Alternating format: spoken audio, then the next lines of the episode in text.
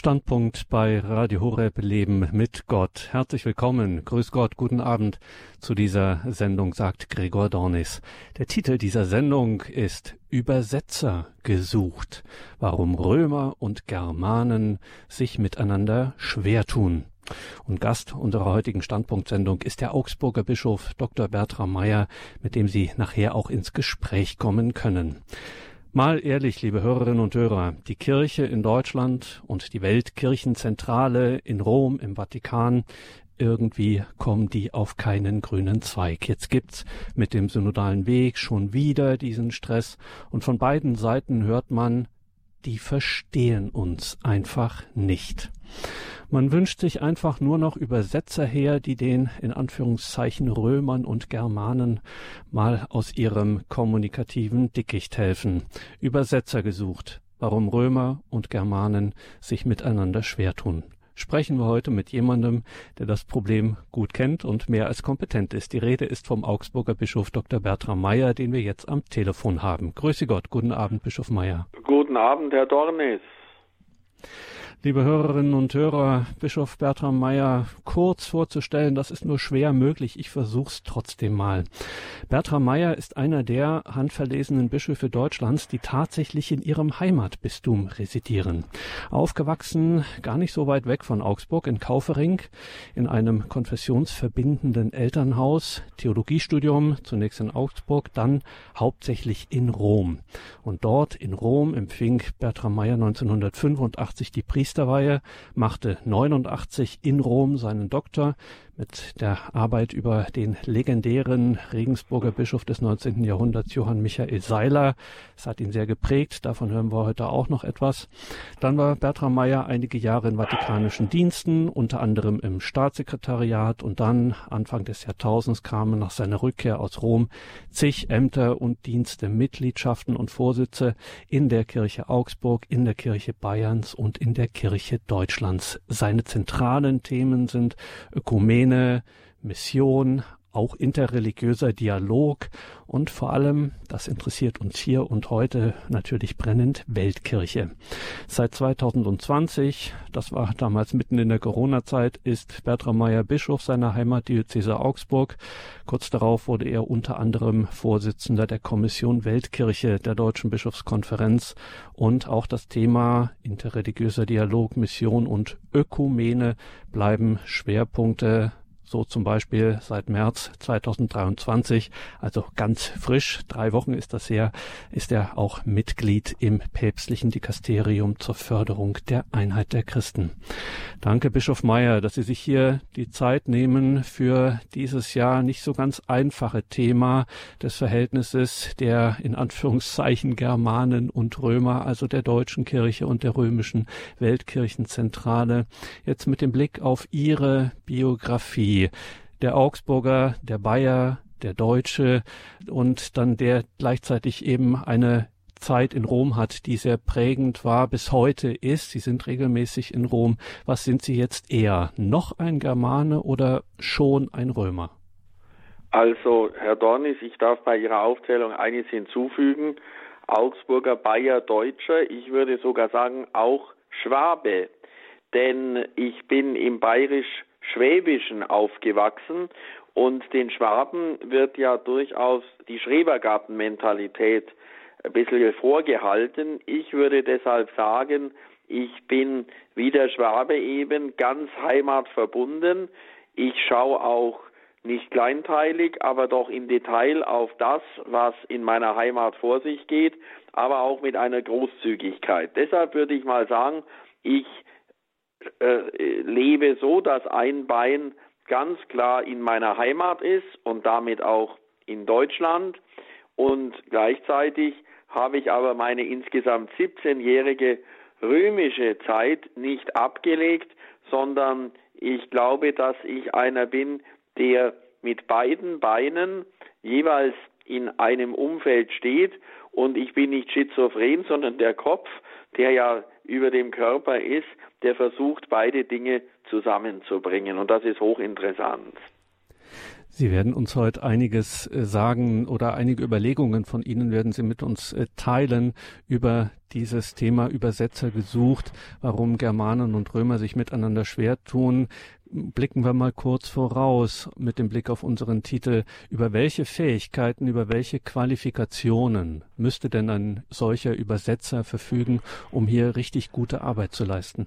Also zunächst mal geht es nicht nur um linguistische Sprachkompetenz, also nicht nur Grammatikbücher und Wörterbücher unter dem Arm zu haben und ein Sprachsystem zu kennen, sondern Übersetzer gesucht, damit meine ich, es braucht die Fähigkeit, sich in unterschiedliche Mentalitäten einzufühlen.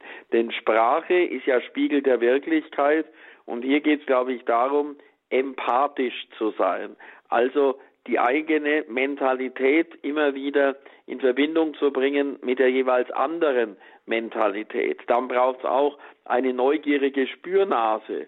Und das Dritte, was ich, glaube ich, auch nicht missen möchte, ist ein Wohlwollen. Nicht dem anderen immer das Negative suchen oder dieses berühmte Haar in der Suppe aufzuspüren versuchen, dann schmeckt einem die ganze Suppe nicht mehr. Es ekelt einem richtig davor, wenn da ein fremdes Haar anzutreffen ist, sondern zu schauen, was ist denn auch in der Position des anderen vielleicht zu überdenken und positiv. Da bin ich ganz stark geprägt von der Spiritualität eines Ignatius von Loyola, der ja den Jesuitenorden gegründet hat und der seinen Mitstreitern Beobachtern auf dem Reformkonzil von Trient geraten hat, bitte handelt so, hört genau hin, bevor ihr sprecht und versucht, die Meinung des jeweils anderen zu retten. Also fast so eine Art geistigen Schwimmring mitzubringen, wo sich auch ein anderer festhalten kann, damit auch die Meinung, mag sie auf den ersten Blick noch so komisch daherkommen, zu retten ist. Also, dass man auch vom Positiven ausgeht. Das, glaube ich, ist ein ganz, ganz wichtiger Punkt. Und mit dem Blick in die Zukunft, Bischof Meyer, äh, nehmen wir es mal schon ein bisschen vorweg. Wir werden nachher noch Gelegenheit haben, darüber genauer zu sprechen. Vielleicht jetzt schon mal so ein kleiner Ausblick. Wird sich denn das Verhältnis zwischen der Kirche in Deutschland und eben der Kirchenzentrale, wie wir sagen, in Rom, wird sich das auch mal entspannen oder müssen wir uns einfach damit abfinden, dass mit unserem Titel gesagt, Germanen und Römer nie so wirklich die Best Friends werden? Also das ist natürlich jetzt ein Blick in die Glaskugel. Entspannung, da äh, dürfen wir wirklich darauf hoffen, aber wie das Ganze weitergeht, ich weiß es nicht.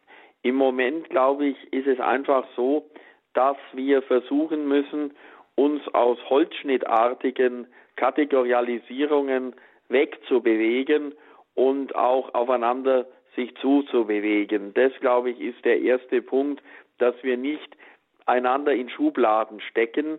Und da braucht es einfach Leute, wie ich am Anfang schon gesagt habe, die mit einem Bein in Deutschland stehen, mit dem anderen auch immer wieder mal in Rom ankommen und dass dann in solchen Personen beide Mentalitäten zueinander gebracht werden sagt Bischof Dr. Bertram Meyer, der Bischof von Augsburg, in dieser Standpunktsendung bei Radio Horeb Leben mit Gott.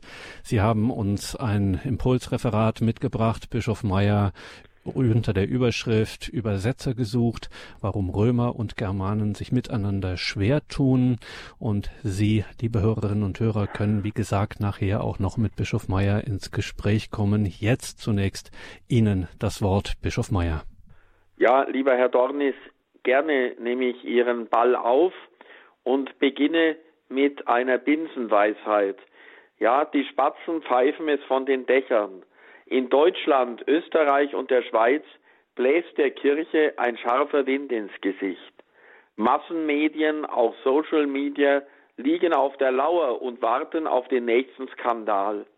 Viele, die sonntags längst nicht mehr zur Kirche gehen, suchen einen Anlass, den Ballast Kirche durch Austritt abzuschütteln. Sie kennen alle, liebe Hörerinnen und Hörer, diese Tendenz, das zu tun.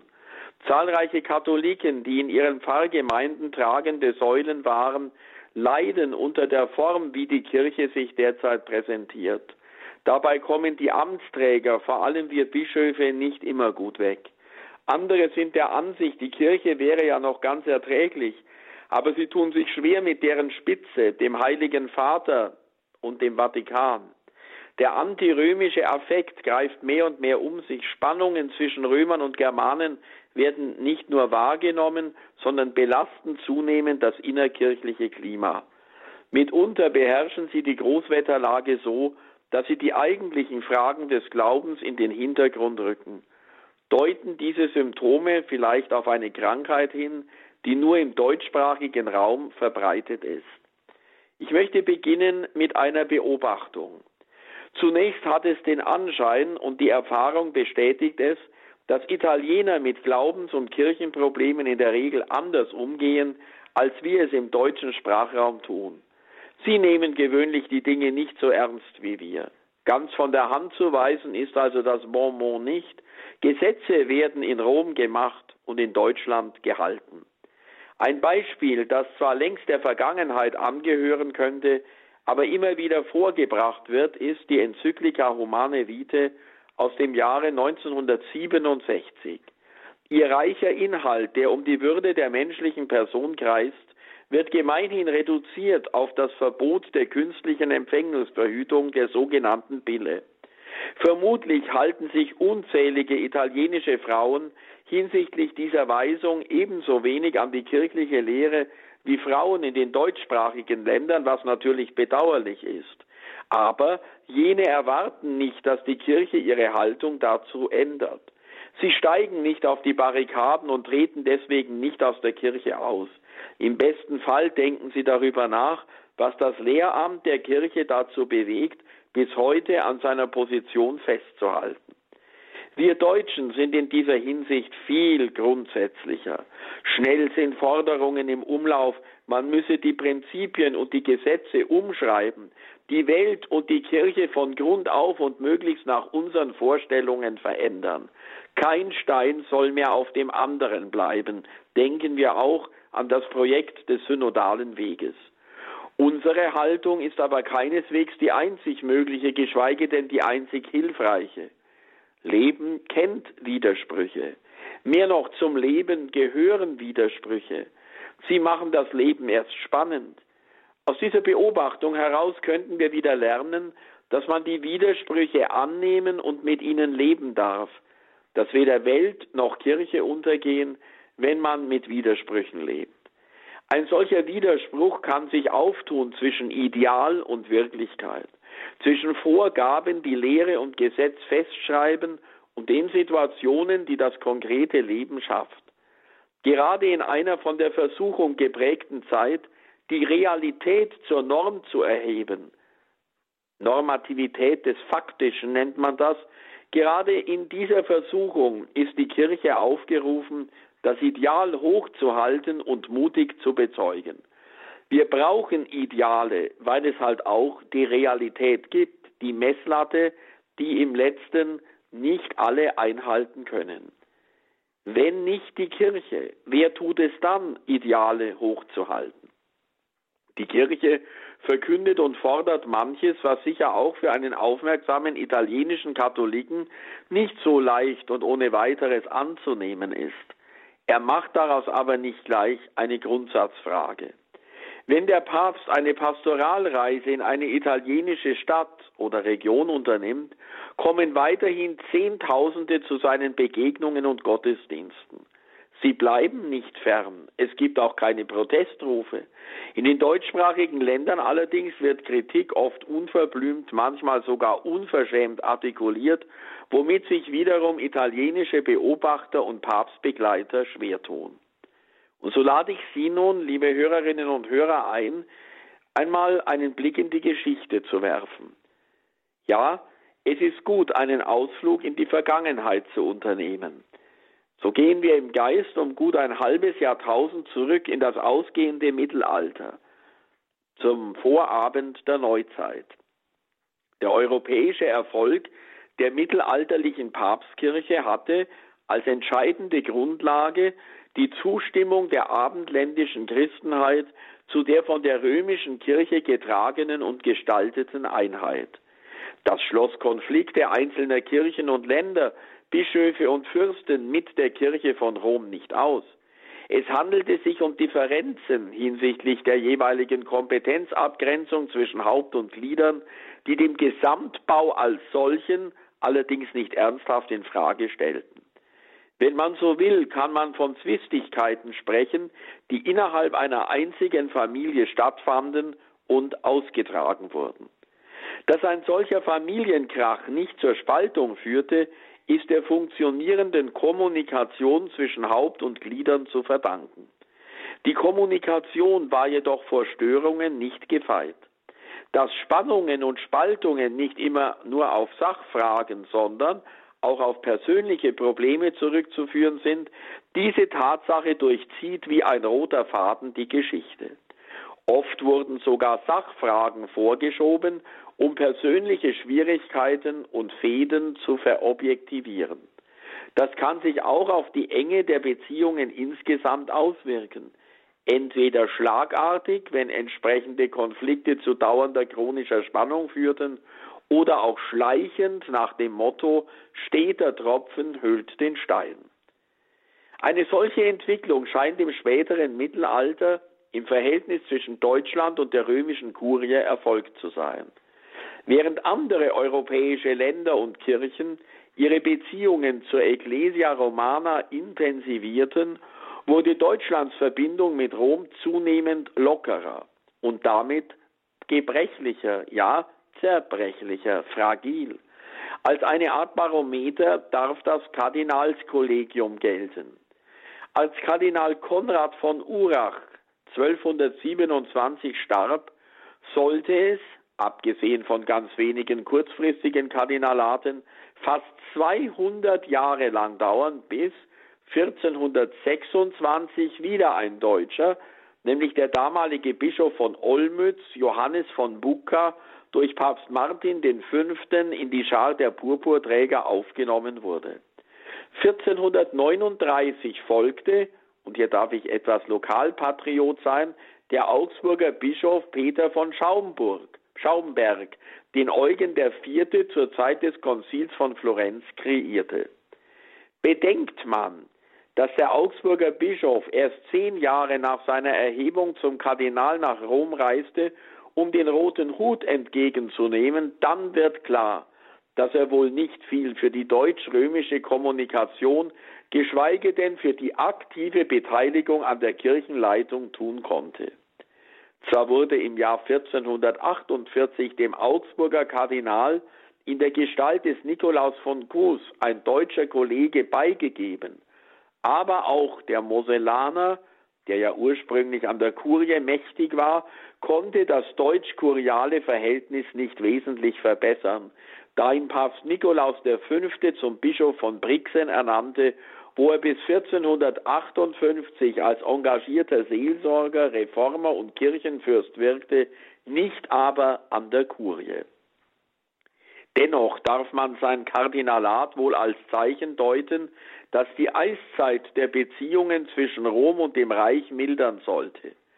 Umgekehrt brachte Nikolaus von Kus der Eifer und die Effizienz mit denen er sich darum mühte, die Bande zwischen Deutschland und dem Nachfolger Petri wieder enger zu knüpfen, in den Verdacht, ein Römling schlimmster Art zu sein. Was aber noch schwerer wiegt, ist eine andere Tatsache, und die sollten wir nicht unterschätzen. Nikolaus Cusanus gehörte einem einflussreichen kurialen Personenkreis an, den man, wenngleich es sich auch nicht ausschließlich um Deutsche handelte, dennoch seinen Beziehungen, Interessen und Aktivitäten nach als deutsch bezeichnen könnte und der nachholen sollte, was in den Beziehungen anderer Nationen zur Kurie schon immer praktiziert wurde, nämlich das Ausbalancieren zentraler und partikularer Kräfte in der Universalkirche. Das beweisen auch Studien etwa von Christiane Schuchart oder von Erich Meuthen, die von den Deutschen an der päpstlichen Kurie ebenso sprechen wie von einem deutschen Freundeskreis in der Mitte des 15. Jahrhunderts von Cesarini bis zu den Piccolomini. Also, die deutsche Lobby in Rom war leider nur ein kurzzeitiges Sonderphänomen, dem keine lange Dauer beschieden war.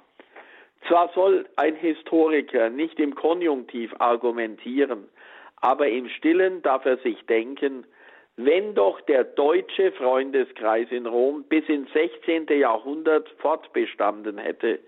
Das traurige Kapitel der Reformation war sicher nicht nur, aber auch ein Übersetzungsproblem, das über die Frage von Sprachkenntnissen hinausgeht.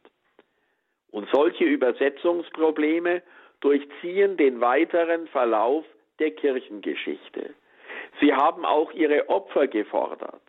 Eines davon ist der vom Moderator schon erwähnte Johann Michael Seiler, der vom später heilig gesprochenen Clemens Maria Hofbauer bei apostolischen Nunzien und in Rom falsch übersetzt wurde, was zur zweimaligen Verhinderung seiner Bischofsernennung für Augsburg und für Köln führte. Seiler notierte deshalb an seinem 68. Geburtstag am 17. November 1819 in sein Tagebuch folgende Sätze. Es scheint überhaupt ein Unstern für Deutschland zu sein, dass diejenigen, die den apostolischen Nunzien beigegeben sind, viel zu wenig Kenntnis haben von der Lage, von dem Bildungsstand und von den Bedürfnissen des katholischen Deutschland und nur zu oft denen, die mit einseitigen Erzählungen die Wahrheit entstellen, Gehör schenken, denen aber, die gerade so viel Licht als Pietät, so viel Pietät als Orthodoxie und so viel Orthodoxie als Sachkunde besitzen, das Ohr verschließen. Und Seiler fährt fort, oh, könnte ich nur einige Stunden mit dem Heiligen Vater oder mit einem seiner verständigsten Kardinäle über die Lage des katholischen und selbst auch des protestantischen Deutschland reden, ich würde imstande sein, in der kürzesten Zeit die richtigsten und einflussreichsten Berichte, die auf anderen Wegen mit dem besten Willen nicht so leicht gegeben werden können, zu erteilen und dies alles ohne die Wahrheit und der Gerechtigkeit das Geringste zu vergeben. Soweit Johann Michael Seiler. Da Spannungen mit Übersetzungsproblemen zu tun haben, weisen sie nicht zuletzt auch auf Personalprobleme hin. Wer keine Lobby hat, braucht sich nicht zu wundern, dass seine Anliegen nicht oder nur schlecht übersetzt werden. Gerade heute braucht es tüchtige Übersetzer in Rom, die nicht nur des Italienischen mächtig sind, sondern sowohl die Muttersprache ihres Glaubens in der Ortskirche als auch die Grammatik beherrschen, nach der die Sprache der Weltkirche funktioniert. Denn die Kirchenprobleme sind nicht zuletzt Kommunikationsprobleme.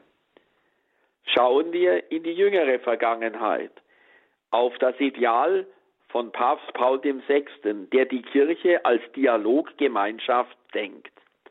Die Enzyklika Ecclesiam Suam von 1964 liest sich wie das Regierungsprogramm des Montini-Papstes. Sie ist eine Art Ekklesiologie in Nuze, also im kleinen Kern wird alles zusammengefasst. Ohne den Inhalt zu entfalten, legt es der Zusammenhang nahe, auf einige wesentliche Punkte hinzuweisen. Der Gottmensch Jesus Christus ist nach Meinung des Papstes, der ich mich voll und ganz anschließe, der Gottmensch Jesus Christus ist der Höhepunkt des Dialoges zwischen Gott und Mensch. Inkarnation ist Dialog. Die Kirche Jesu Christi ist daher nicht nur aufgefordert, den Zeichen der Zeit zu folgen und innerkirchlich ebenso wie nach außen Dialoge zu führen. Die Kirche selbst ist Dialoggemeinschaft. Die Kirche als Communio braucht Kommunikation. Weiter, das skizzierte Kirchenbild wird auf die römische Kurie vom Papst angewandt. Durch Reform und Neuumschreibung der Kompetenzen werden die Behörden neu gegliedert. Eine der Leitideen von Paul VI. war der Gedanke von den Dialogorganen. Dies betrifft sowohl den Dialog ad intra, also nach innen, den häuslichen Dialog, wie der Papst es nannte, als auch den Dialog ad extra, nach außen, was sich besonders in der Errichtung neuer Behörden niederschlug, die ursprünglich als Sekretariate bezeichnet wurden. Dazwischen hießen sie päpstliche Räte, heute redet man unter Papst Franziskus neuerdings nur noch von Dikasterien, die alle gleichrangig nebeneinander stehen. So gab es nach dem Konzil päpstliche Räte, heute Dikasterien, zur Förderung der Einheit der Christen, das sogenannte Ökumenenministerium unter der Leitung des Schweizer Kardinals Kurt Koch. Dann gibt es ein Dikasterium für den interreligiösen Dialog. Die Kultur ist eingegliedert in das Bildungswesen. Man kann daher von einer Kirche in konzentrischen Kreisen reden, weniger also von kirchlichem Exklusivanspruch als vielmehr von ekklesialer Antreffbarkeit. Kirche ist daher nicht so sehr ein fixer Ort als ein weiter Raum der Erstreckung. Papst Paul VI. hat auch einige praktische Vorkehrungen getroffen, die helfen sollen, den Dialog zwischen der Zentrale in Rom und den Diözesen vor Ort zu fördern. Er hat zur Internationalisierung der Kurie ermutigt und die höheren Ämter im Vatikan auf fünf Jahre befristet. An dieser Linie hält übrigens auch Papst Franziskus fest. Paul VI. führte Beratungsgremien ein, derer er sich bediente. Besonders zu nennen ist das Instrument der Bischofssynode, die bis heute besteht. Papst Franziskus nennt diese Synode lieber Weltsynode. Ich selber darf als einer der drei Delegierten der Deutschen Bischofskonferenz im kommenden Oktober an dieser Weltsynode teilnehmen, die übrigens Synodalität und wenn Sie so wollen, Dialoggemeinschaft behandelt. Auch Paul des, Johannes Paul II. bekannte sich unermüdlich zu dieser Kirche als Dialoggemeinschaft. Der Dialog in Wahrheit und Liebe ist für ihn eine Art geistliches Experiment. Wenn die Voraussetzungen stimmen, dann wird der Dialog ein nützliches Mittel sein, um Konflikte zu mildern und lösen zu helfen. Und so komme ich nun zu sprechen, liebe Hörerinnen und Hörer, auf Voraussetzungen, um Konflikte zu entschärfen. Da ist zunächst Information. Wir haben die Pflicht, uns sauber und gründlich über Glaubens- und Kirchenfragen zu informieren. Der Katechismus allein genügt nicht. Ich würde mir allerdings wünschen, dass das Katechismuswissen besser wäre. Es muss mindestens ein katholisches Medium sein, mit dem wir uns bedienen. Ich danke deshalb Radio Horeb. Bei Ihnen wird Spiritualität und Information zu einer guten Synthese gebracht. Probleme entstehen ja teilweise aus mangelnder oder schlechter Kenntnis der Dinge.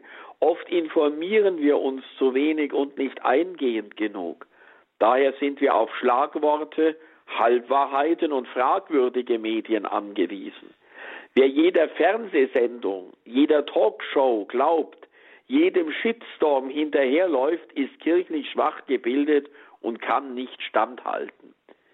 Umgekehrt kann man aber gerade von Priestern die Klage hören, wir sollen gute und wohlwollende Multiplikatoren sein und erfahren vieles erst aus der Zeitung. Dazu sei nur gesagt, Kirche als Communio braucht eine besser funktionierende Kommunikation. Als zweites Kriterium möchte ich nennen die Unterscheidung. Wer die Kirchenprobleme von heute verstehen will, darf nicht meinen, jede Kirchenkritik komme aus der gleichen Ecke. Leider gibt es Diagnostiker, die alles in einen Topf werfen. Eine Kritik wiegt völlig anders, ob sie von aktiven Kirchenmitgliedern, von neutralen Beobachtern oder von notorischen Kirchennörglern vorgetragen wird. Gerade die Medien stellen in diesem Zusammenhang eine große Herausforderung dar, Tendenz steigend. In der Zeit globaler Kommunikation wächst deren Verantwortung. Da eine Nachricht in realer Zeit von einem Moment zum anderen über den ganzen Globus verbreitet werden kann, ist auch die Globalisierung der Lüge möglich. Stichwort Fake News. Wer von Unterscheidung spricht, muss der griechischen Wurzel entsprechend auch von Kritik reden. Papst Johannes Paul II. hat einmal erklärt, die Kirche habe schon viel aus Kritik gelernt. Diese aber müsse immer konstruktiv, sachlich und von der Liebe getragen sein. Nur wer die Kirche liebt und mit ihr fühlt, hat auch das Recht und manchmal die Pflicht, die Kirche zu kritisieren. Da der Urteilende selbst Glied der Kirche ist, wird solche Kritik immer auch Selbstkritik mit einschließen. Nicht vergessen ein weiteres Kriterium. Es ist die Gelassenheit. Vor allem uns Deutschsprachigen täte es gut, einige Lektionen in der Schule romanischer Gelassenheit zu besuchen. Wir sollten nicht alles, was uns ärgerlich erscheint, gleich aufschnappen und in die Luft gehen. Bildlich gesprochen. Wenn man in Rom hustet, bricht jenseits der Alpen oft schon eine Virusgrippe aus. Im Klartext heißt das, die Sache erstmal gelassen überdenken oder überschlafen. Morgen sieht sie schon anders aus. Erschweren wir uns das Leben in und mit der Kirche nicht oft dadurch, dass wir in allen Entscheidungen und Dokumenten aus Rom das berühmte Haar in der Suppe suchen, das uns dann den Geschmack am Glauben insgesamt verdirbt? Nichts wird so heiß gegessen, wie es gekocht wird. Texte aus Rom sind in der Regel nicht nur für die Kirche in Deutschland geschrieben, sondern für die Weltkirche. Damit sie anderswo überhaupt beachtet werden, müssen sie vielleicht etwas schärfer gewürzt sein, als es für unsere Gaumen bekömmlich ist. Lassen wir uns also nicht in antirömische Hysterien hineinziehen und bauen wir den Vatikan nicht zur Zielscheibe auf. Auch die Treue im Zentralen ist wichtig. Das Stichwort vom Zentralen kann in den Verdacht geraten, die Treue zur Kirche und zum Papst zu relativieren. Eigentlich möchte es das Gegenteil bezwecken. Wir müssen uns wieder mehr mit dem identifizieren, was die Grundanliegen des Papstes sind. Es geht ihm vor allem um die Evangelisierung, die Option für die Armen, also die Menschen am Rand, an den Peripherien und das Mühen um verlorene Glaubwürdigkeit, Stichwort Missbrauchsskandal. Deshalb hat Franziskus auch den synodalen Prozess auf allen Ebenen eingeleitet. Was sind nun die zentralen Fragen, die den Papst umtreiben, übrigens auch im Hinblick auf unseren synodalen Weg in Deutschland? Die erste Frage, die er uns in seinem Brief an das pilgernde Volk Gottes in Deutschland ins Stammbuch schreibt, ist, wie können wir den Glauben an die nächste Generation weitergeben? Ihn nicht nur hinüberretten ins dritte Jahrtausend, sondern ihn verlebendigen. Nicht nur Administration eines Depositum Fidei, sondern Inspiration, Begeisterung, Evangelisierung vom Herzen her. Der Papst spricht hier gerne von der missionarischen Jüngerschaft. Weitere Frage, wie erfahren Kinder und Jugendliche unsere Pfarrgemeinden, unsere Verbände und Gruppen, was wird hier getan oder was wird unterlassen? Verlieren wir uns vielleicht zu stark in Strukturen und sehen wir zu wenig den Kern, das Kerngeschäft unserer Mission? Weitere Frage, die den Papst umtreibt, wie schützen wir am besten das Leben? Nicht nur für die auf der Sonnenseite, sondern auch für alle, die ein Schattendasein führen und keine Stimme haben. Die ungeborenen Kinder, Stichwort Paragraph 219 und vorgeschaltet 18. Alle Warnglocken müssten hier in Deutschland läuten. Dann wie schützen wir die schwerkranken und pflegebedürftigen Menschen, die Todgeweihten? Wie am Anfang, so am Ende. Assistierter Suizid ist hier das Stichwort. Auch hier haben wir Alarmstufe Rot. Wie gehen wir auf die Randexistenzen zu, die Asylsuchenden, Arbeitslosen, Flüchtenden, die schutzlosen Kinder und Jugendlichen vor Missbrauch?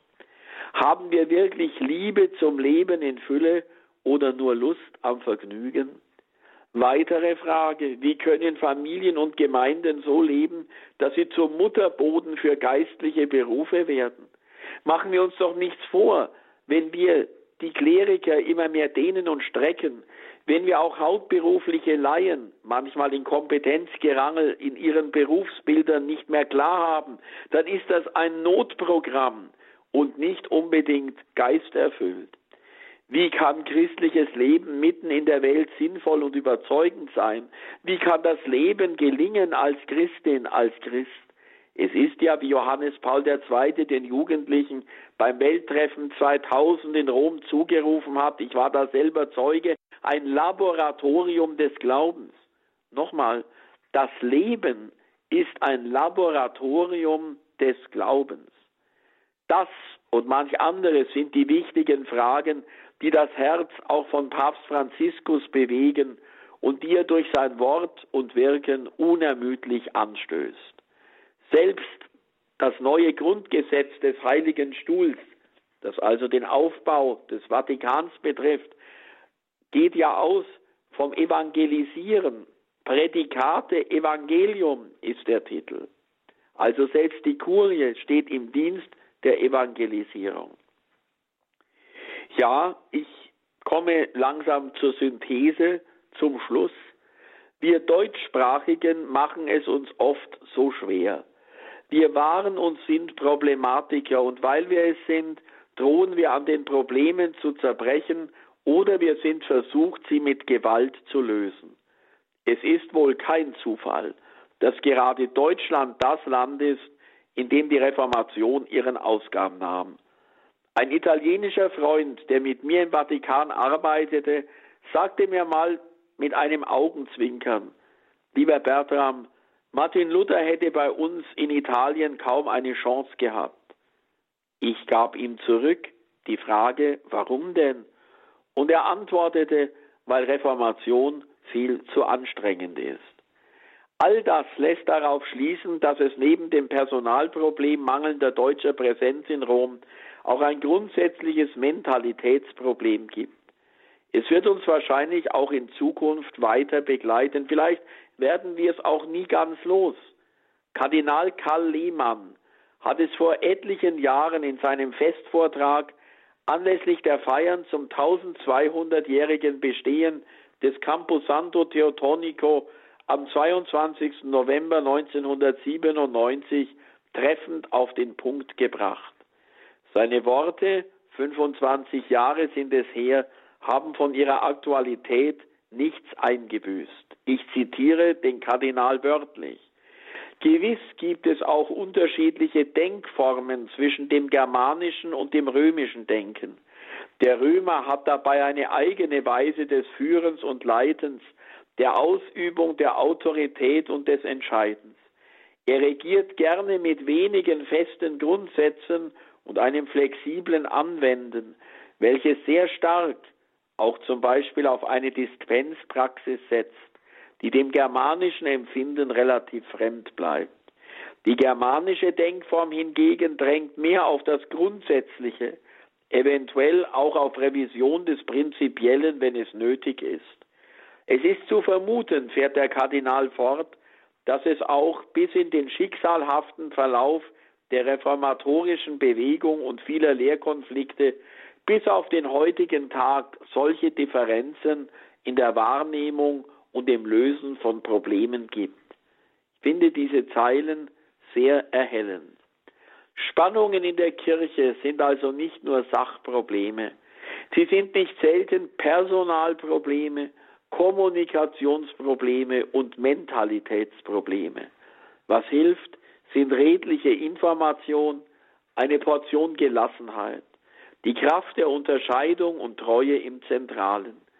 Gibt es eine bessere Schule für diese Tugenden, als in Rom Unterricht zu nehmen, ob als Student oder Ausbilder, ob als Priester oder Ordenschrist, allen, die gleichsam als Leihgaben für einige Zeit in die ewige Stadt geschickt werden, wird es auch in Zukunft nicht erspart bleiben, ihrer Position entsprechend auf je eigene Weise den Ort zwischen den Stühlen einzunehmen. Das heißt, in Deutschland, wo sie zu Hause sind, für Rom zu werben und umgekehrt in Rom, die Anliegen der Heimat verständlich zu machen.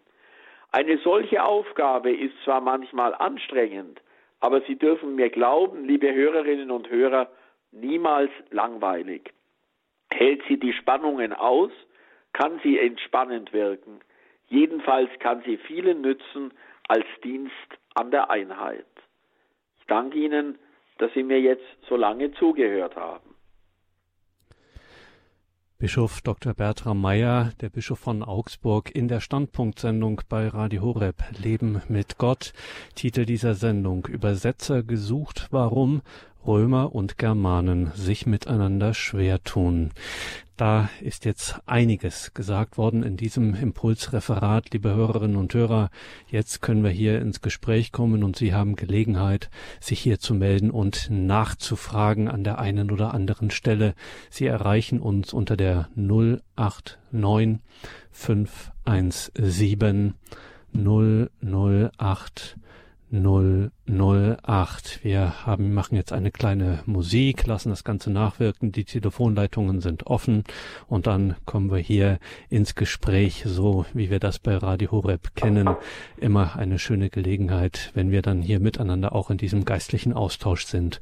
089 517 008 008. Das ist eine deutsche Telefonnummer. Das heißt, alle, die uns außerhalb von Deutschland hören, können natürlich auch gerne hier anrufen. Dann bitte mit der deutschen Vorwahl. Das ist die 0049. Und dann geht es direkt weiter mit der 89517 008 008. Ich freue mich auf unser Gespräch. Hier gleich sind jetzt Sie, liebe Hörerinnen und Hörer, im Gespräch mit Bischof Dr. Bertram Meyer, Übersetzer, gesucht, warum Römer und Germanen sich miteinander schwer tun.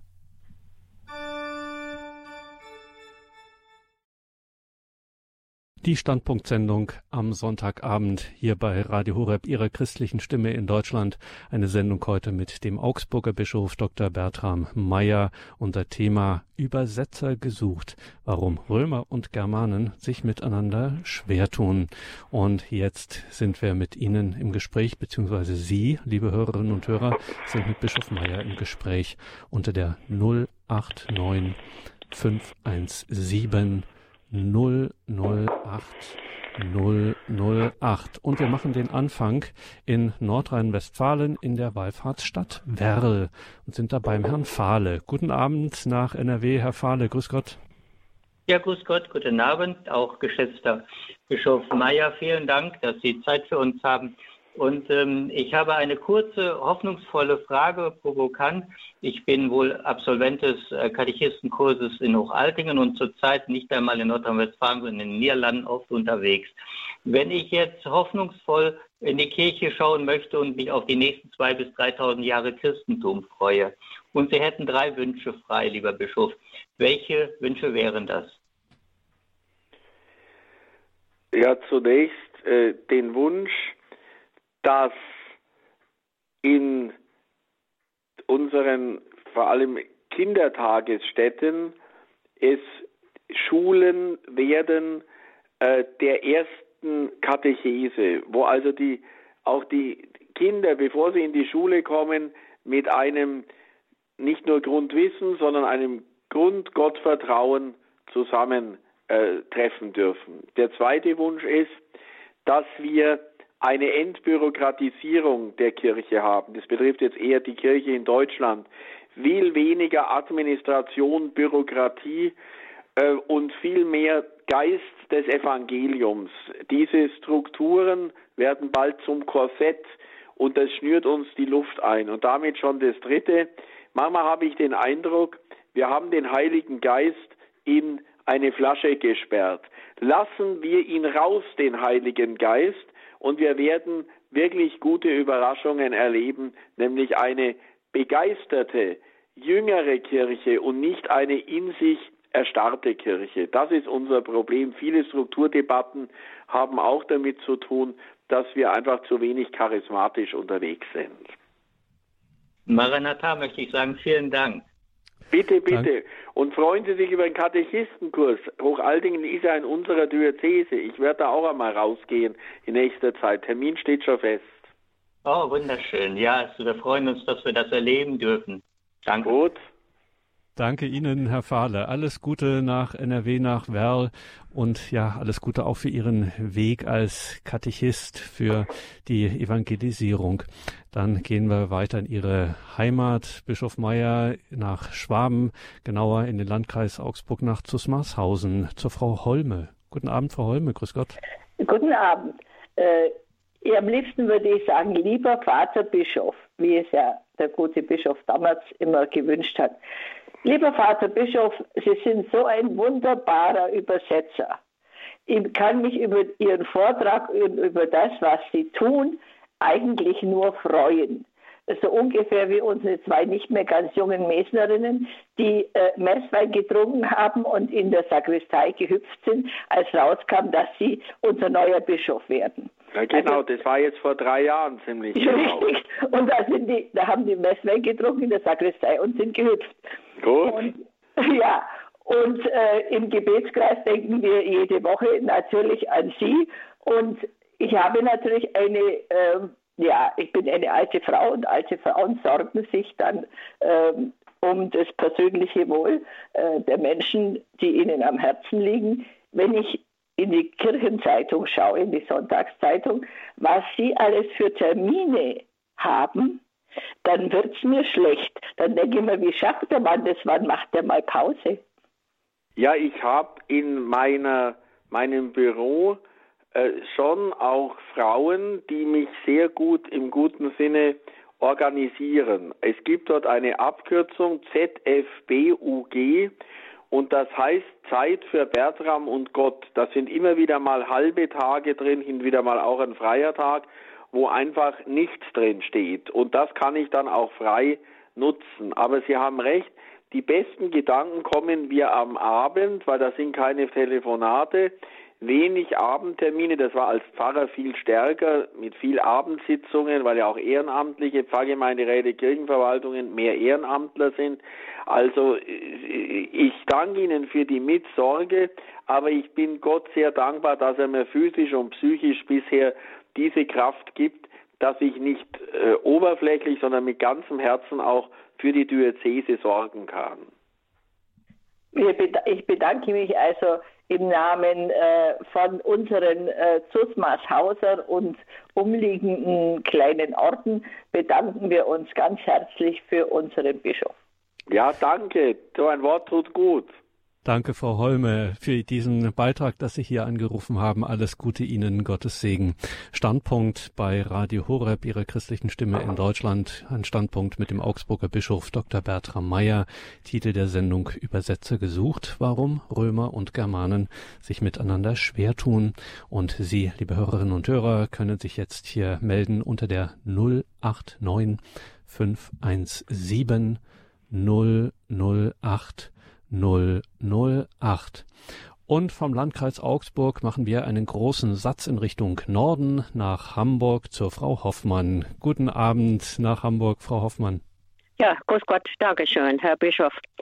Ich hatte eigentlich erwartet mit den Verständigungs- oder Übersetzungsschwierigkeiten, dass die aktuell mit dem synodalen Weg zusammenhängen, denn äh, Sie haben es ja entzückend geschildert, wie das in der Geschichte gewesen ist. Aber äh, ich denke, also die Leute, die da versammelt waren, wenn ich nur sehe, wie viele Doktoren und Professoren und ich weiß nicht, was für gescheite, angeblich gescheite Leute da waren, und die konnten die äh, Empfehlungen aus Rom äh, total auf den Kopf stellen. Also das ist meine Sorge, dass man eben diese äh, deutsche eigene Art, dass man römische Texte nicht verstehen will möglicherweise, äh, dass es also auch praktisch ähm, fast die Regel ist. Ja. Also es waren ja vorher die Wünsche, waren ja Wünsche. Das heißt ja nicht, dass äh, wir jetzt in der Realität dort angekommen sind, sonst bräuchte ich es mir ja nicht mehr zu wünschen. Aber was ich Ihnen einfach mal deutlich machen möchte, ist, nicht nur der synodale Weg hat gezeigt, wie spannungsvoll dieses Verhältnis zwischen Deutschland und Rom ist, sondern als ich in Rom gearbeitet habe, Ende der 90er Jahre, war äh, diese Sache groß. Das war das Thema Lebensschutz am Anfang des Lebens. Da ging es um die verpflichtende Beratung in unseren Beratungsstellen. Und das wäre jetzt eine kleine Problematik gewesen, aber die war damals auch schon sehr, sehr hochgekocht. Und da merken wir, wie sich diese Dinge jetzt auch schon zugespitzt haben.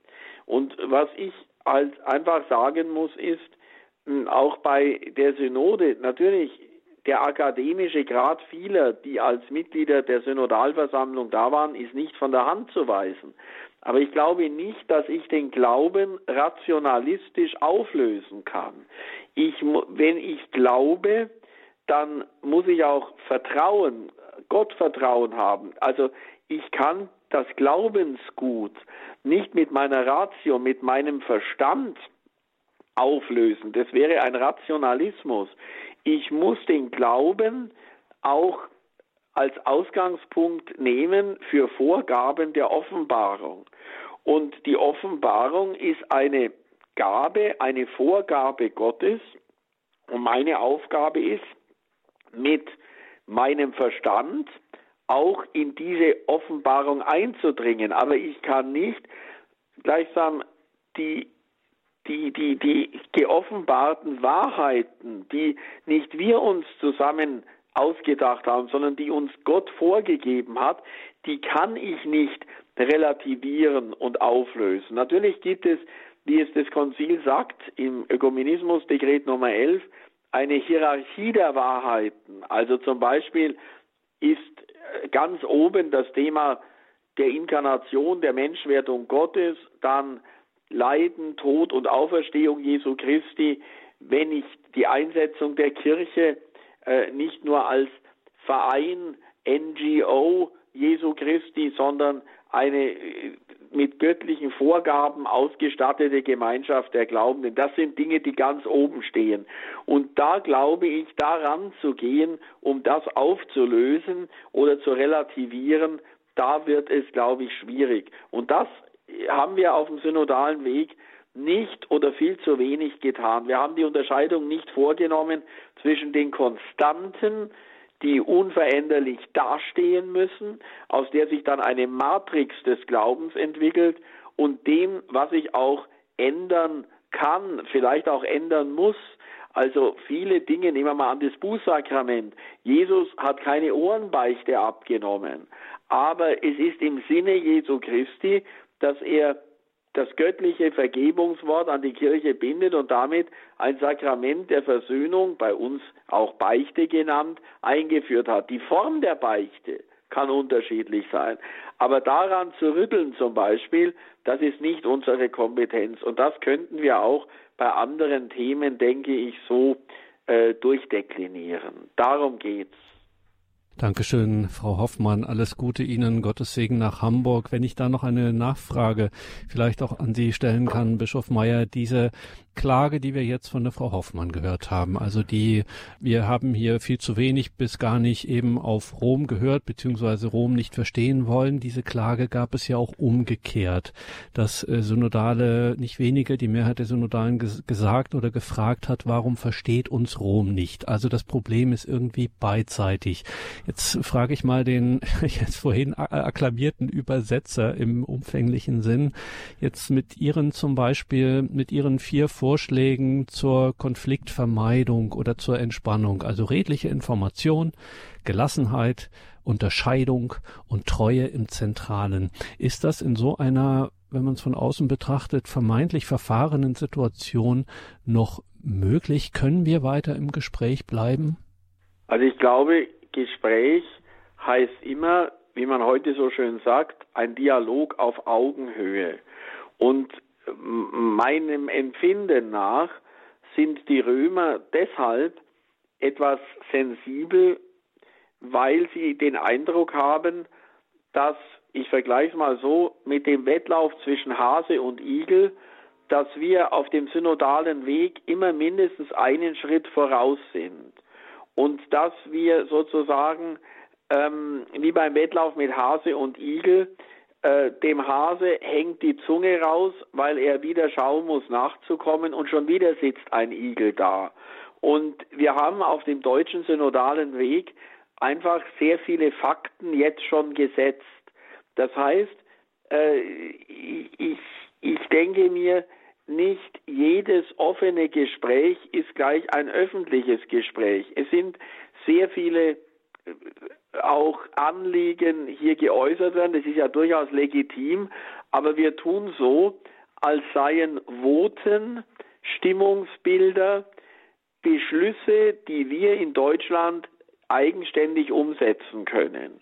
Und äh, das, glaube ich, ist bei den Römern ein bisschen die Problematik, dass sie sagen, jetzt mach doch mal halblang, nehmt ein bisschen das Tempo raus. Äh, äh, eines der ersten Worte, das ich im Italienischkurs damals gelernt habe, ist Pazienza, Geduld, Gelassenheit. Und ich denke mir, äh, dass wir Deutsche da auch gegenüber Rom gerne die Vorgabe machen. Den Taktstock schwingen wir. Wir setzen die Themen, die dann die Römer zu beackern haben. Um aus dem Nähkästchen zu plaudern. Rom wird nicht jetzt mit der Intention hergehen, dass auf der Weltsynode im Oktober alle Deutschen äh, Voten besprochen, diskutiert oder gar abgestimmt werden, sondern dem Papst geht es jetzt darum, zunächst mal darüber sprechen zu lassen, auch beten zu lassen, was heißt synodale Kirche? Und erst ein Jahr später, diese Weltsynode soll ja im Oktober 24 fortgesetzt werden, sollen dann gesammelte Themen auf die Tagesordnung gesetzt werden. Also ich wünsche der Kirche in Deutschland ein bisschen Geduld und Gelassenheit und dass wir einfach mal sagen, unser synodaler Weg im Sinne der Vollversammlungen hat einen Zwischenzielpunkt erreicht und jetzt halten wir mal inne. Und deshalb ist in jedem Fall so etwas wie Information, auch das, was ich vorher sagte, Gelassenheit. Äh, wir brauchen jetzt nicht meinen, in wenigen Monaten die ganze Kirche umbauen zu sollen oder gar zu dürfen, sondern mal zu schauen, was geht durch dieses Sieb in der Weltkirche durch, können wir, können wir vielleicht auch von anderen Ländern lernen. Wir meinen immer, wenn wir Deutsche kommen, wir sind theologisch ja schon weiter äh, als die anderen, wir haben schon also vieles gemacht, wo die anderen noch in, äh, Schülerinnen und Schüler sind in der einen Welt. Also ich kann Ihnen nur eines sagen, ich glaube, Weltkirche heißt immer auch aufeinander warten, ein bisschen Geduld auch sagen und dann durchaus auch unter Wahrung einer gewissen Ungleichzeitigkeit im Gesamtkontext der Weltkirche unsere Schritte zu setzen und nicht nach diesem entweder oder zu agieren, nach dem Motto alles oder nichts. Und da sind wir, wenn ich das mal ganz offen sagen kann, äh, von unserer Mentalität protestantischer als manche Protestanten selbst. Da denkt man nämlich out, out, entweder oder. So hat es ja auch Luther gemacht mit diesem Sola Scriptura, Sola Fide, Solus Christus und so weiter. Sola Scriptura. Ich denke mir, katholisch ist weniger entweder oder als vielmehr et et, nämlich sowohl als auch. Und da erwarte ich mal ganz, ganz viel von der Weltsynode, die dann im Oktober in Rom, denke ich, auch unsere Voten, es sind Voten, es sind keine endgültigen Beschlüsse, sondern wir haben votiert, wir haben auch vieles nach Rom gegeben, dass es der Papst einer Prüfung anheimstellt. Und bis das jetzt am Laufen ist oder gar entschieden ist, sollten wir ein bisschen, denke ich mal, das Tempo rausnehmen. Das, das wäre mein Wunsch, auch als einer, der versuchen muss, in der eigenen Diözese den Laden zusammenzuhalten die Spannung auszuhalten, wie Sie es auch im Vortrag gesagt hatten, erinnert so ein bisschen an den Wagenlenker Platons, der dann sozusagen da in der Mitte kräftig steht und die Spannung wirklich aushält im besten Sinne. Dankeschön nochmal nach Hamburg, Frau Hoffmann, für Ihren Anruf hier in der Standpunktsendung mit dem Augsburger Bischof Dr. Bertram Meyer. Standpunkt bei Radio Horeb, Leben mit Gott. Sie erreichen uns unter der 089 517 008 008. Mal sehen, was Frau Damen-Dresemann jetzt hier beizusteuern hat in der Sendung. Sie rufen uns aus Nordrhein-Westfalen an. Guten Abend, grüß Gott. Ja, grüß Gott und guten Abend zusammen und guten Abend, äh, Dr. Bischof Meyer. Äh, erstmal ganz herzlich danke, wie menschlich herzlich, lebendig, liebend Sie Ihre Bischofsamt ausüben. Und meine Frage ist, weil es wurde gefragt, ob ich eine Frage habe, dann habe ich erst das umgemünzt und dann erkläre ich auch warum, ob Sie genauso ich meine, das dürfen Sie wahrscheinlich nicht, aber nur mal die Frage, äh, wie der heilige Willibord am Niederrhein und im, im Niederländischen äh, sehr wohl den Glauben lebendig rübergebracht hat, würde ich mir diese Frage erlauben, hoffen dürfen, äh, dass Sie vielleicht in die Kindergärten, zu den Familien, äh, in jeder Pfarrei, dass auch alle gehört werden, wie es im synodalen Weg der Fall sein soll. Und Sie haben ein so offenes, herzliches Ohr, dass da jeder Mensch sich verstanden fühlt in dieser ich, was ich fühle, so verletzten deutschen Gläubigen und Ungläubigen und verletzten Welt, die den Glauben abgelegt haben? Ja, ich kann Ihnen so sagen, das Erste, was auch vorher schon mal Frau Holme, glaube ich, war es, angesprochen hat, auch mein Tag hat nur 24 Stunden. Ich kann natürlich nicht in allen Kindertagesstätten, in allen Kindergärten auftauchen, aber, weil Sie müssen wissen, wir haben über 400, das ist praktisch knapp die Hälfte unserer Pfarreien, wir haben etwa 1000 Pfarreien noch immer im Bistum, hat eine eigene Kindertagesstätte. Das wäre ein ganz großes pastorales Instrument. Ich ermutige immer die Pfarrer, den Kindergarten nicht nur als eine Last zu sehen. Wir haben ja auch äh, Kindergartenverwalter, die Diözese hat ein eigenes Werk, das bei der Administration hilft, sondern selber da reinzugehen, zu den Elternbeiräten, sich auch bekannt zu machen bei den Kindern. Und ich darf Ihnen eines sagen, ich war ja selber Pfarrer auch viele Jahre und ich habe mich da, ich hatte zwei Kindergärten sogar in der Pfarrei, ich war da ein Faktor. Und ich weiß sogar jetzt, wenn ich rumfahre, manche sagen, Sie haben damals Nikolaus bei uns gemacht oder bei uns haben wir den Martinsumzug veranstaltet. Wichtig ist mir nur, ich glaube, äh, dass, äh, das kann ich auch nochmal sagen, als ich noch Seelsorgeamtsleiter war, habe ich bei jeder Visitation, ich habe einige Dekanate visitiert, immer einen Teil im Kindergarten verbracht. Und zwar nicht nur, dass die Kinder mir Blumensträußchen überreicht haben und Begrüßungslieder gesungen haben, sondern auch mit den Eltern gesprochen. Elternbeirat wenigstens, es geht nicht mit allen Eltern. Also ich meine halt wirklich, das wollte ich heute auch nochmal sagen, Gespräch ist ganz, ganz wichtig. Aber dadurch, dass wir oft so viel mit Sitzungen und Gremien belastet sind, fällt das Gespräch oft weg. Aber das ist die halbe Miete. Mit den Leuten reden. Und ich denke auch Jesus, wenn Sie schauen, sicher hat manche Wunder gewirkt, aber das Entscheidende waren seine Gespräche, seine, seine Predigten, seine persönlichen Kontakte, die er gepflegt hat. Er war einfach ansprechbar. Er war in dem Sinne immer in Rufbereitschaft auch wenn er manchmal in die Wüste ginge oder auf den Berg zum Beten, das darf nicht fehlen, aber er war anrufbar, ansprechbar. Und das, glaube ich, ist ein, große, ein, ein, ein, ein, großes Pfund, das wir auch als Kirche wieder stärker machen müssen. Denn wir haben, glaube ich, weniger eine organisatorische Problematik als vielmehr einen Seelsorgenotstand. Und das hat was mit Nähe zu tun.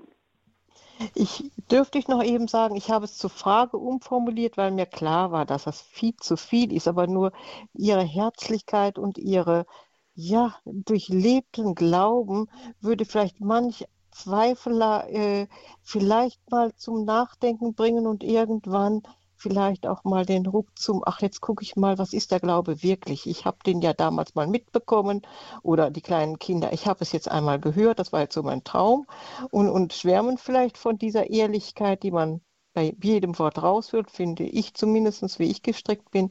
Und äh, ja, und darum einfach meinen herzlichen Dank. Und ich habe es einfach nur umformuliert und das sollte keine Überforderung sein. Genau, Vielen gut. Ja, danke. Danke für Ihren Anruf. Alles Gute nach Nordrhein-Westfalen und gehen wir gleich weiter und verlieren keine Zeit. Gehen wir nach Chemnitz beziehungsweise in die Nähe von dort zur Frau Renger, die etwas beizutragen hat. Grüße Gott, Frau Renger. Ja, guten Chemnitz. Abend. Guten Abend, Herr Bischof. Guten und zwar Abend. Sagt Ihnen der Name äh, Bischof Spülbeck noch etwas.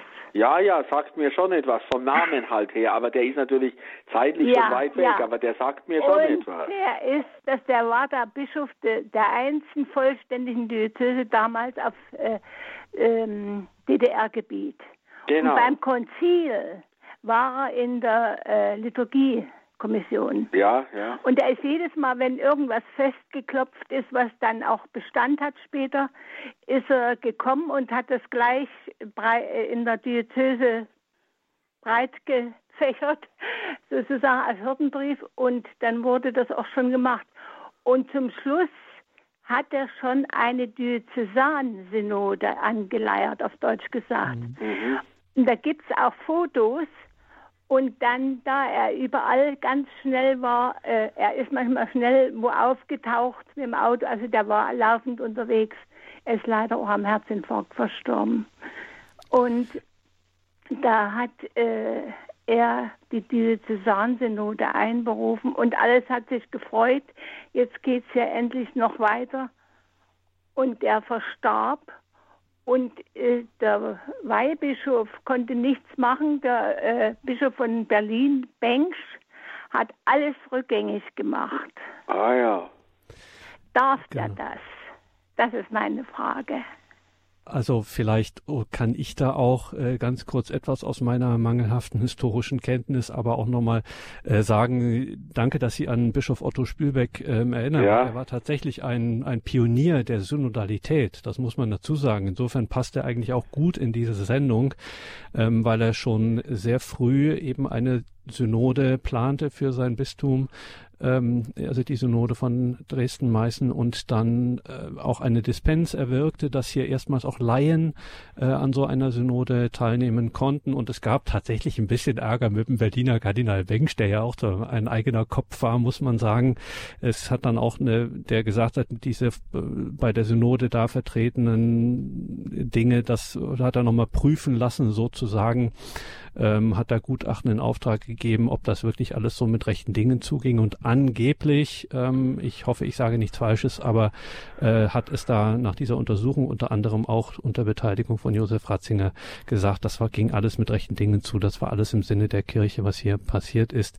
Ähm, aber mehr Genaues können wir wahrscheinlich jetzt an dieser Stelle da historisch nicht äh, sagen, jedenfalls nicht äh, verantwortlich und valide sagen. Insofern danke auf jeden Fall für diesen Impuls Impuls, Frau Renger, und dass Sie an Bischof Otto Spülbeck erinnert haben. Eine wirklich herausragende Gestalt in der Nachkriegsgeschichte, die auch in Vergessenheit geraten ist, muss man sagen. Ja, und vielleicht kann ich auch noch was hinzufügen, weil ja Frau Renger Sie die Grundsatzfrage gestellt haben. Also normalerweise ist jeder Diözesanbischof eigenverantwortlich für seine Diözese zuständig. Aber Kardinal Bengsch war natürlich der Metropolit also sozusagen für die Kirchenprovinz. Und damals natürlich auch längst vor der Wende war es sicherlich auch ganz im Sinne äh, des Vatikans, dass praktisch hier äh, schon mit einer Stimme äh, gesprochen wird. Und ein Erzbischof, er ist nicht der Big Boss eines Diözesanbischofs, aber sicher hat Bengsch, obwohl ich die Hintergründe zu wenig kenne, aber ich, ich würde es als sicher einstufen, dass der nicht sozusagen sich betätigen wollte als Suppenspucker, sondern ihm ging es sicher um die Einheit einer Ortskirche, einer Diözese mit dem größeren Ganzen, sei es in der ehemaligen DDR und dann auch darüber hinaus. Und deshalb wird wahrscheinlich aus der großen Verantwortung heraus auch Kardinal Bengsch gesagt haben, hoppla, ich muss hier vorsichtig sein, gehen diese Ideen und Gedanken durch das Sieb der Weltkirche oder auch durch das Sieb in einer schwierigen Zeit für die katholische Kirche in der ehemaligen DDR. So stelle ich mir das vor. Also ein Metropolit hat schon die Möglichkeit hier, äh, wenn er Diener der Einheit sein will, äh, doch äh, nicht groß zu intervenieren, aber doch zu kanalisieren. Und so sehe ich die Initiative von Kardinal Bengsch in diesem Kontext. Dankeschön, Frau Renger. Alles Gute Ihnen, Gottes Segen nach Chemnitz. Und wir gehen weiter in Richtung Bodensee nach Adolf Zell zum Herrn Hager. Ja, guten, Abend, Abend äh, meine guten Abend, Herren. Vielen Dank, Herr Bischof, für Ihre Ausführungen. Jetzt hätte ich aber eine strukturelle Frage, zumindest also bei uns in der Erzdiözese Freiburg, zu der ich gehöre, gibt es derzeit noch über 800 Gemeinden und nach der neuen Struktur soll in den nächsten sieben Jahren sollen es nur noch circa 36 Gemeinden geben, also Großgemeinden. Da frage ich mich, was bleibt da noch an Seelsorge? Äh, dieses Problem wird es bei Ihnen in der Diözese Augsburg wahrscheinlich auch geben in der Zukunft. Das macht mir also wirklich Sorgen, muss ich ehrlich sagen. Da wird man ja aufgefordert, man soll möglichst oft, äh, also oft beichten. Ja, das ist also, ich bin auf dem flachen Land, also in der Nähe von Radolfzell, aber trotzdem, jetzt haben wir noch, Gott sei Dank, einen guten Geistlichen, aber wie das in der Zukunft aussieht. Danke, Herr Hager. Wichtiges Problem, da sprechen Sie vielen aus der Seele, Bischof Meyer. Also es ist so, ich kann es ja so sagen, wir haben, wie schon gesagt, etwa 1000 Pfarreien, die wir zusammengefasst haben zu Pfarreiengemeinschaften oder wie wir es nennen, Seelsorgeeinheiten. Wir versuchen aber nicht eine Fusionitis ausbrechen zu lassen, nach dem Motto, die einzelnen Gemeinden in der Seelsorgeeinheit, in der Vereingemeinschaft sollen nach Möglichkeit fusionieren. Wenn das Einzelne wollen, dann geben wir das statt. Das hat ja auch kirchenrechtliche Konsequenzen. Es muss im Priesterrat dann durch und im Domkapitel bei den Konsultoren. Aber wir ziehen hier im Moment nicht äh, sozusagen am, am, oder drücken hier nicht das Gaspedal. Wir haben eine Raumplanung 2025. Natürlich, wir sind hier auch nicht auf der Insel der Seligen, aber wir müssen, wir haben immer noch eine ganz gute Personaldecke mit Priestern und auch Hauptberuflichen. Wir können mit diesem Konzept momentan noch gut leben. Ich denke mir, es wird wichtig sein, möglichst effizient mit wenig Aufwand Strukturen zu schaffen. Aber wenn die Strukturen nur kirchenrechtliche Rahmenbedingungen ausmachen und die seelsorgliche Nähe nicht mehr gegeben ist, dann äh, wird das schwierig. Dann haben wir sozusagen das ganze Territorium einer Diözese gut aufgeteilt und auf dem Reißbrett gut organisiert, messerscharf, wie es ja unsere germanische Mentalität ist, aber weder diejenigen, die in der Seelsorge aktiv sind, noch diejenigen, die sich ehrenamtlich engagieren, sind nah am Menschen dran. Also wir versuchen jetzt mal äh, bei der Raumplanung 225 in Augsburg festzuhalten. Das sind gut 200 Seelsorgeeinheiten. Ich habe auch immer wieder die Stimmen im Bistum, die sagen, soll man es nicht auch so machen wie in anderen Diözesen, aber ich bin da sehr zurückhaltend und ich sehe jetzt im Moment auch noch nicht den Druck. Äh, wichtig ist wirklich die Nähe zu den Menschen. Und was uns natürlich am meisten bedrängt, ist der Priestermangel. Also wir können nicht die Berufungen herabbeten, das ist so, wie es ist, aber wir müssen auch versuchen, das Priesterbild so attraktiv zu gestalten, dass junge Leute auch sagen, ich traue mir das zu, ich komme nicht unter die Räder. Und das ist ja auch mit einem Punkt, was ich zum Teil am synodalen Weg erlebt habe, nicht direkt, aber doch hinter vorgehaltener Hand und zwischen den Zeilen die Frage, ist es nicht Zeichen der Zeit, dass wir immer mehr, immer weniger äh, junge Männer haben, die äh, den Priesterweg gehen wollen? Ist dieses Zeichen der Zeit nicht ein Wink, darüber nachzudenken, braucht es die Priester überhaupt noch? Und dieses Zeichen wäre fatal. Das ist eigentlich ein Berufungskiller. Denn ich war ja auch mal jung, habe mit 18 schon Abitur gemacht. Und wenn mir der Heimatpfarrer oder insgesamt wenn die Stimmung in der katholischen Kirche so gewesen wäre, ah ja, mit Theologiestudium überlegt ihr das doppelt, lieber Bertram. Ich glaube, dann ist man schnell dabei, gerade als junger Mensch, wer nicht ganz tief in der Berufung drin ist, mal Alternativen sich zu überlegen. Also wir müssen auch äh, das Berufsbild des Priesters stärken, aber nicht einfach so, dass wir sagen, ein Bischof legt ihm die Hände auf und dann hat er immer recht in den Gemeinden, sondern dass wirklich der Dienst der Priester und auch aller, die in der Seelsorge tätig sind, wieder geschätzt wird in den Gemeinden. Nicht nach dem Motto, wenn es zu wenig gibt, dann nehmen wir die Kirche in die Hand. Das wäre schlecht. Es wäre auch ein schlechtes Zeichen für die Kirche. Und da wir jetzt gleich mit dieser jetzt so in den letzten Fragen ein bisschen auch von unserem heutigen Thema weggekommen sind, nämlich das Verhältnis der Kirche in Deutschland zur speziell zur Kirche in Rom, aber natürlich damit immer auch zur Weltkirche. Und wenn wir schon den Weltkirchenbischof hier bei uns haben, den Augsburger Bischof Dr. Bertram Meyer hier in der Standpunktsendung bei Radio Horeb Leben mit Gott, gerade dieses Problem, dass äh, vielerorts eben keine Priester mehr für die Gläubigen da sein können, dass es hier einfach eine Seelsorge Defizite in der priesterlichen Seelsorge Defizite gibt, ähm, gibt es da weltkirchliche Impulse, die uns hier vielleicht auch weiterhelfen können, wie wir jetzt mit dieser Situation zunächst einmal, wie sie jetzt ist, ohne äh, in die allzu weit in die Zukunft zu schauen, dass wir mit dieser Situation jetzt hier in der Gegenwart auch besser fertig werden? Also ganz am Anfang, die erste Wortmeldung war heute ein Anrufer, der vom Katechistenkurs in einem Haus einem Bildungshaus in unserer Diözese gesprochen hat. Ich denke mir, die Gemeinde darf nicht stehen und fallen mit dem Priester.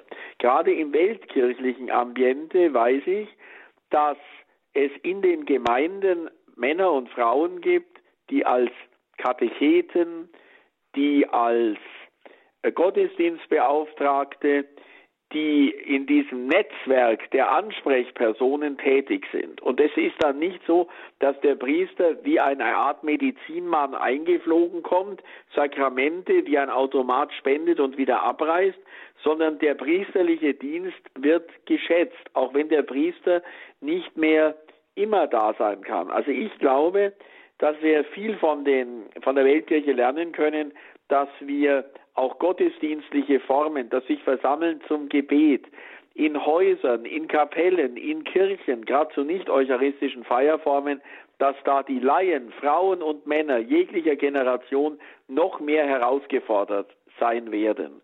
Und dann, dass aber, wenn ein Priester oder auch ein Diakon kommt, dass er in seinem Dienst als sozusagen geweihter Mensch dass er hier noch mehr Wertschätzung erfährt, weil er ja in persona Christi handelt. Und zwar nicht, dass alles, was er tut, diese Autorität Jesu Christi hat, aber dass er im liturgisch-sakramentalen Bereich Christus das Haupt repräsentiert. Also das, glaube ich, ist ein ganz wichtiger Punkt. Also die Entdeckung der Einzelnen für die Lebendigkeit der Kirche. Oder nochmal anders gesagt, wir haben in der Diözese Augsburg viele Schmuckkästchen, gerade in den Dörfern mit Barockkirchen, dass nicht mehr auf Dauer unter jedem Zwiebelturm jeden Sonntag die Eucharistie gefeiert werden kann. Das glaube ich, daran müssen wir uns gewöhnen. Aber dass es auch andere Gottesdienstformen gibt, dass auch eine Gemeinde zum Gebet zusammenkommt, sonntäglich, aber auch unter der Woche, das können auch Frauen und Männer machen. Und wir haben immer noch eine Vielzahl von Priestern. Wenn ich da an die Weltkirche denke, wo ein Priester vielleicht drei, viermal im ganzen Jahr in eine Gemeinde, einer Seelsorgeeinheit, eines pastoralen Raumes kommt, da sind wir immer noch hervorragend ausgestattet. Aber wichtig ist, glaube ich, dass der Priester, dass der Priester auch zeigen kann, dass ihn sein Dienst erfüllt, dass er den Menschen Zeit schenkt, dass er dann, wenn er da ist, ganz da ist und nicht bei laufendem Motor schon wieder reinspringen muss, um zum nächsten Gottesdienst zu fahren. Ich denke mir, wenn wir einerseits diese Konzentration haben auf den Dienst und gleichzeitig eine Profilierung haben wollen, etwa durch die Verkündigung des Evangeliums, durch gut vorbereitete Predigten, durch Zeugenschaft der Priester und Diakone, dann ist mir auch auf Zukunft nicht bang. Verbissen dürfen wir nichts machen. Wir können auch nicht die Priester durch Gebet herbeizwingen. Diese Erhörung äh, sieht auch Gott nicht vor. Aber ich denke, wenn die Laien ihren Dienst tun, der ihnen zukommt, auch sie sind für Evangelisierung mit zuständig, und gleichzeitig aber achten, das, was die Priester und Diakone tun, auch vielleicht was ein Bischof unternimmt, dann glaube ich, wird es wirklich, wie man so schön heute sagt, kooperative Pastoral oder geschwisterliche Seelsorge. Das ist so ein bisschen mein Wunsch, auch für mein eigenes Bistum, das mir anvertraut ist. Und in das gehen wir jetzt auch gleich noch zum Ausklang dieser Standpunktsendung bei Radio Horeb, eine Standpunktsendung mit Bischof Dr. Bertram Meyer aus Augsburg. Nach Pfaffenhofen gehen wir bei Neu-Ulm zum Herrn Hasenmeile. Grüß Gott. Ja, grüß Gott, guten Abend. Hasenmeile spricht hier. Ich möchte mal zuerst danken den unserem Bischof für seinen Einsatz auch im synodalen Weg, wo es wirklich äh, heftig hergegangen ist. Der, dieser synodale Weg liegt mir auch ziemlich im Magen. Ich, äh, zu meinem Hintergrund, ich habe in Österreich, ich bin Österreicher und bin seit 30 Jahren hier und ich habe in Österreich in der katholischen Landjugendbewegung zehn Jahre ehrenamtlich mitgearbeitet. Und ich kann mich noch erinnern, 1983 war der Papst da beim äh, Katholikentag in Wien und ich habe mit einem Hauptamtlichen von der katholischen Landjugendbewegung damals auf der Tribüne hinten oben für den Papst gelästert, bis sich ein Mädchen vor uns umgedreht hat mit Tränen in den Augen und gesagt hat, ihr seid wohl hier am falschen Platz. Und ich glaube, das Problem ist nicht das Problem zwischen Rom und Deutschland, sondern ich glaube, das Problem liegt darin, dass äh, in Deutschland die Laienverbände anstatt ähm, Gesellschaftspolitik zu machen, Kirchenpolitik machen wollen. Und ich habe damals in meiner Jugendzeit auch schon kritische äh, Jugendarbeit gemacht und damit haben wir eigentlich die Freude den Jugendlichen an der Kirche verdorben, weil wir immer nur rumgenörgelt haben an der Kirche. Und das passiert heute noch in heftigeren Ausmaß, habe ich den Eindruck. Jetzt macht man es öffentlich auch schon in, in YouTube-Kanälen. Und ich denke, darauf ist auch der Priestermangel zurückzuführen, dass es keine Berufungen mehr gibt aus der katholischen mhm. Jugendarbeit, weil man einfach dem Priesterberuf kritisch gegenübersteht. Ja, was soll da ein Jugendlicher? Ich weiß noch, in meiner Zeit hat einer sich entschieden, ähm, Kapuziner zu werden. Und da hat man in diesem, in diesem katholischen Landjugendverband nur gelästert drüber. Und das ist Dankeschön, Herr Hasenmeile, danke für Ihren Beitrag. Wir müssen leider ein bisschen auf die Uhr schauen ähm, und äh, Bischof Meyer gegebenenfalls auch nochmal Gelegenheit geben, äh, darauf zu reagieren. Im Grunde, Bischof Meyer hat ja Herr Hasenmeile jetzt auch gesagt, was Sie vorhin geschildert haben, auch aus Ihrer eigenen Berufungsgeschichte, wo Sie gesagt haben, ähm, wenn es damals eine andere Stimmung gewesen wäre, wer weiß, wie es mit meiner Berufung weitergegangen wäre, oder? Ja, also ich kann so sagen, ich bin von meiner Heimatgemeinde immer mitgetragen und begleitet worden. Und ich weiß, dass jetzt noch Menschen, die mit mir Ministranten waren, oder ich war auch Pfadfinder, wenigstens Jungpfadfinder im Liturgiekreis und anderes, ich war immer getragen und begleitet. Und um das geht es, glaube ich, für den Priester, dass er sich einerseits als Mensch respektiert weiß, dass er nicht abtaucht aus der Kultur der Menschlichkeit und dass er trotzdem in seiner Autorität, die er durch Studium, aber vor allem durch Weihe mitbekommen hat, geachtet wird. Diese Autorität ist kein Blankoscheck für alles, aber äh, wenn man eigentlich an dem Pfarrer ständig sägt, wenn man alles in Frage stellt, dann ist dies kein äh, kein Berufungsmotivator, äh, sondern eher ein Berufungskiller. Das ist das Gleiche, wie wenn jemand, was weiß ich, Medizin studieren will und er kriegt ständig gesagt, auch von Krankenschwestern oder von Krankenkassen, du stehst, wenn du einen Fehler machst, mit einem Bein vorm Kadi, dann überlegt sich der auch fünfmal, ob er das macht und sagt, diese Verantwortung ist mir zu groß. Und so sehe ich das auch bei unseren äh, jungen Leuten, die sich für einen geistlichen Beruf entscheiden. Priester ist öffentlicher, aber noch schlimmer ist es in den Ordensgemeinschaften, in vielen, es gibt Ausnahmen äh, mit, der, mit den mangelnden Berufungszahlen. Wir brauchen die Bestärkung durch gute Freunde, durch Eltern, durch Geschwister. Und die fehlt heute oft. Also da möchte ich auch in die Runde geben, in unseren Hörerkreis, beten Sie nicht nur, liebe Hörerinnen und Hörer, für geistliche Berufungen, sondern wenn Sie Leute kennen, stützen Sie sie durch Ihre Menschlichkeit und vielleicht auch, wenn Sie einen Jugendlichen kennen, sprechen Sie die an und sagen, Mensch, das wäre doch vielleicht was für dich. Mich haben zwei alte Frauen angesprochen. Die haben mir kein Geld zugesteckt. Das habe ich gar nicht gebraucht. Sondern sie haben mir gesagt, Mensch, Bertram, wenn wir dich ministrieren sehen, wenn du vorbetest in der Kirche und so weiter, Lektorendienst machst, Priester, wäre das nichts für dich. Ich glaube, das sind die Vitaminspritzen für Berufungen heute sagt Bischof Dr. Bertram Meyer, der Bischof von Augsburg, zum Ausklang dieser Standpunktsendung bei Radio Horeb Leben mit Gott. Ausgangspunkt unserer, unserer Sendung, dann auch unseres Gespräches hier war das Thema Übersetzer gesucht, warum Römer und Germanen sich miteinander schwer tun. Danke, Bischof Meyer, für diese Sendung, für Ihre Impulse und Gedanken. Danke Ihnen, liebe Hörerinnen und Hörer, fürs Dabeisein, für Ihre Treue auch und Ihre Verbundenheit mit Radio Horeb. Ich muss es nicht dazu sagen. Selbstverständlich wird es diese Sendung auch zum Nachhören geben bei uns in der Mediathek auf horeb.org beziehungsweise in der Radio Horeb App.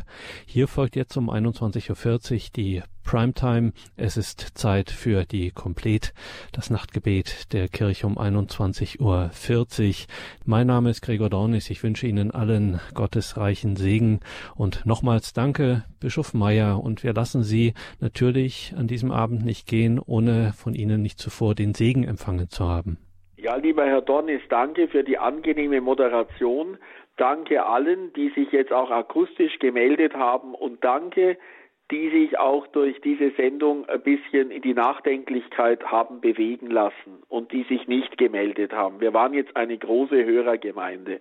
Ich wünsche uns allen, dass wir jetzt den Schlussspurt auf die heilige Woche hin gut hinbekommen. Heute war ja das Entree am Passionssonntag. Es wurden jetzt auch schon die Kreuze verhüllt, damit wir sie am Karfreitag noch bewusster wahrnehmen können. Ich wünsche Ihnen eine gesegnete heilige Woche wo es ja um Leben und Tod geht, historisch bei Jesus, aber auch im Heute. Wir sollen ja das nachleben und nachglauben. Und so segne Sie alle, meine lieben Hörerinnen und Hörer, der allmächtige und treue Gott, der alle Wege mit uns geht, der Vater und der Sohn und der Heilige Geist. Amen. Maria mit dem Kinde lieb. Uns allen deinen Segen gib. Amen.